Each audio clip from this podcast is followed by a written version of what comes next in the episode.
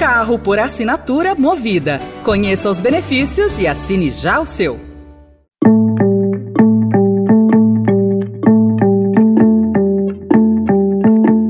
Olá, começa agora mais uma edição do Notícia no seu Tempo, um podcast do Estadão para você ouvir as principais informações do jornal.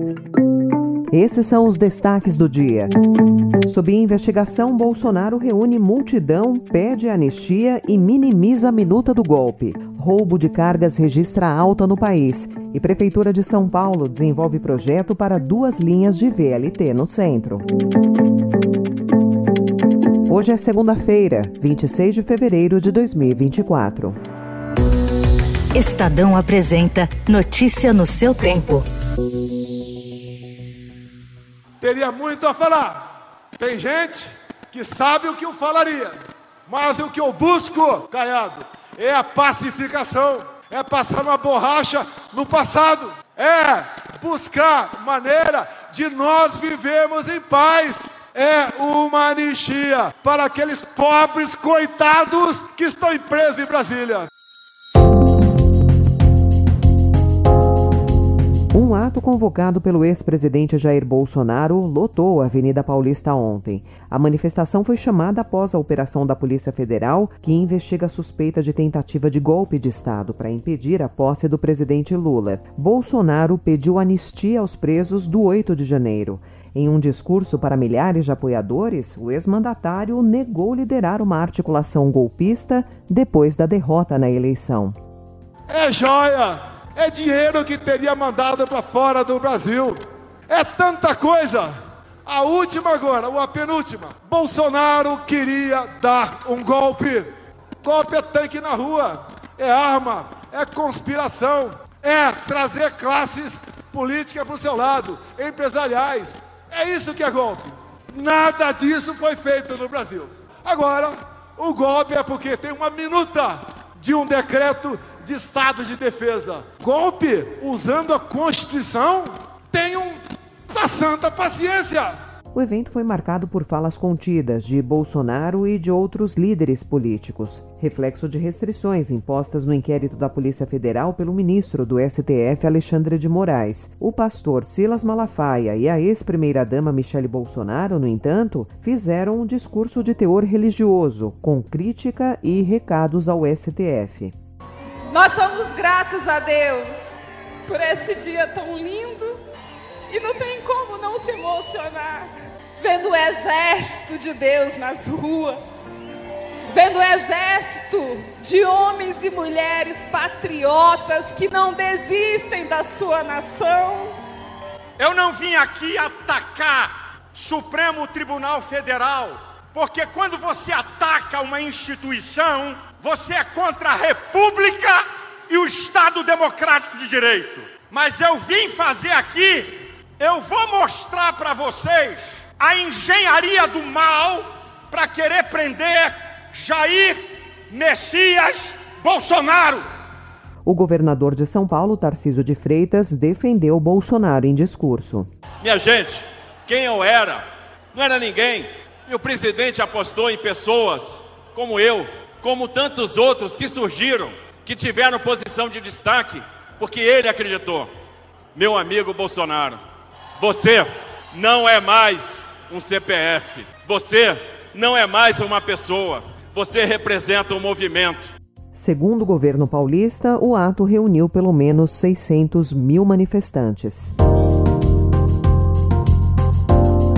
Disputa pela Prefeitura do Rio de Janeiro deve ser marcada pela nacionalização do debate. De um lado, o deputado Alexandre Ramagem, do PL do Rio de Janeiro, ex-diretor da Agência Brasileira de Inteligência e apoiado por Jair Bolsonaro, busca se desvencilhar da imagem de investigado em esquema de espionagem ilegal e aposta no eleitorado bolsonarista. Do outro, o prefeito Eduardo Paes, do PSD, que fortalece a aliança com o presidente Lula, a quem se associa em anúncios de investimentos federais na cidade e também inaugurações em obras. Na sexta-feira, Lula e Paz inauguraram o terminal intermodal Gentileza, na região portuária do Rio. Queridos companheiros e companheiras do Rio de Janeiro, que vocês possam desfrutar desse terminal de transporte múltiplos para que vocês possam chegar mais cedo em casa. Foi o retorno do petista às obras do BRT Carioca, 12 anos após a implantação do primeiro corredor, em 2012. Thank you.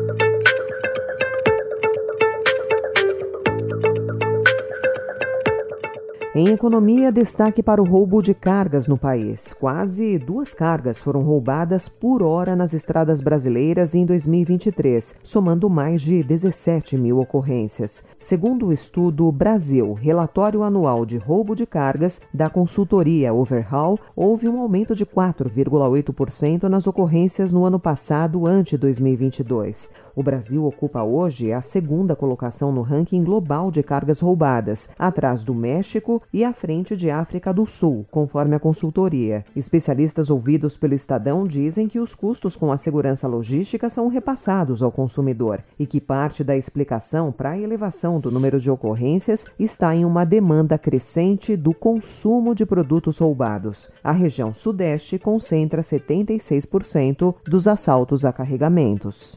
Notícia no seu tempo. As principais notícias do dia no jornal O Estado de São Paulo. E em 20 segundos, os dois anos da guerra na Ucrânia, a vitória de Rafael Matos no Rio Open e o novo filme sobre Bob Marley. Pacientes infartados têm um risco 30% maior de sofrer outro ataque no período posterior de 10 anos. O que fazer para prevenir? Confira na série Saúde Mais, patrocinada pela Libs, com orientações do cardiologista Dr. Jairo Lins Borges, consultor da Libs Farmacêutica, aqui no podcast Notícia no seu tempo.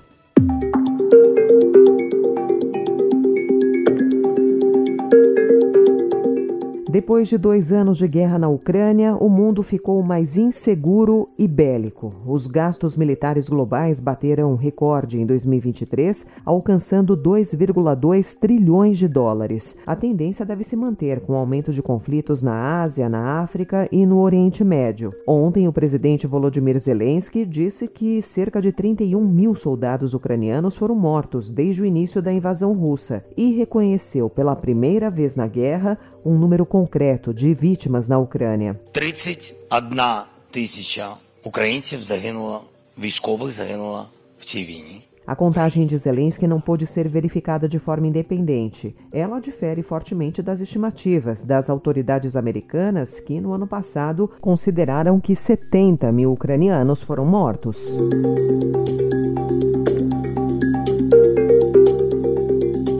São Paulo, na esteira de experiências em cidades como Rio de Janeiro, Santos e Medellín, a prefeitura resgatou a proposta de implementar um veículo leve sobre trilhos. O projeto é voltado à operação de duas linhas no centro da cidade e está em desenvolvimento, com um procedimento de manifestação de interesse, aberto até 8 de março, voltado a receber estudos complementares. O custo estimado é de 3 bilhões e meio de reais, com implementação e operação por meio de uma parceria público-privada de até 35 anos, em modelo semelhante ao adotado na concessão da linha 6 Laranja da Companhia do Metropolitano de São Paulo. Notícia no seu tempo.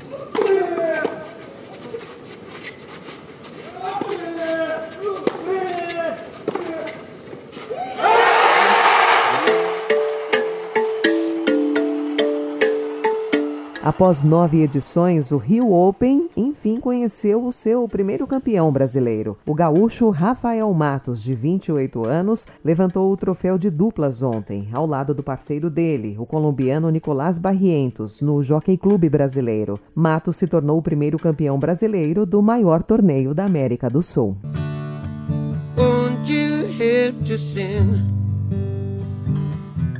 These songs of freedom is all I ever have. Redemption songs. When you write that? All my life. E hoje o Estadão também analisa o filme Bob Marley, One Love, de Reinaldo Marcos Green. A produção cobre um período pequeno da vida do personagem, de 1976 a 1978, quando ele vai para Londres gravar o seu álbum Exodus. O Estadão traz diversas observações e uma delas pontua que, mesmo sendo em um momento decisivo de uma vida bastante intensa do artista, o filme parece meio superficial no trato do contexto, em particular a Guerra Civil, que dividiu a Jamaica e as tentativas de Marley, que era um pacifista, de servir como mediador. No lado positivo, Estadão analisa que a cinebiografia passa uma magia que vem da personalidade carismática de Bob Marley.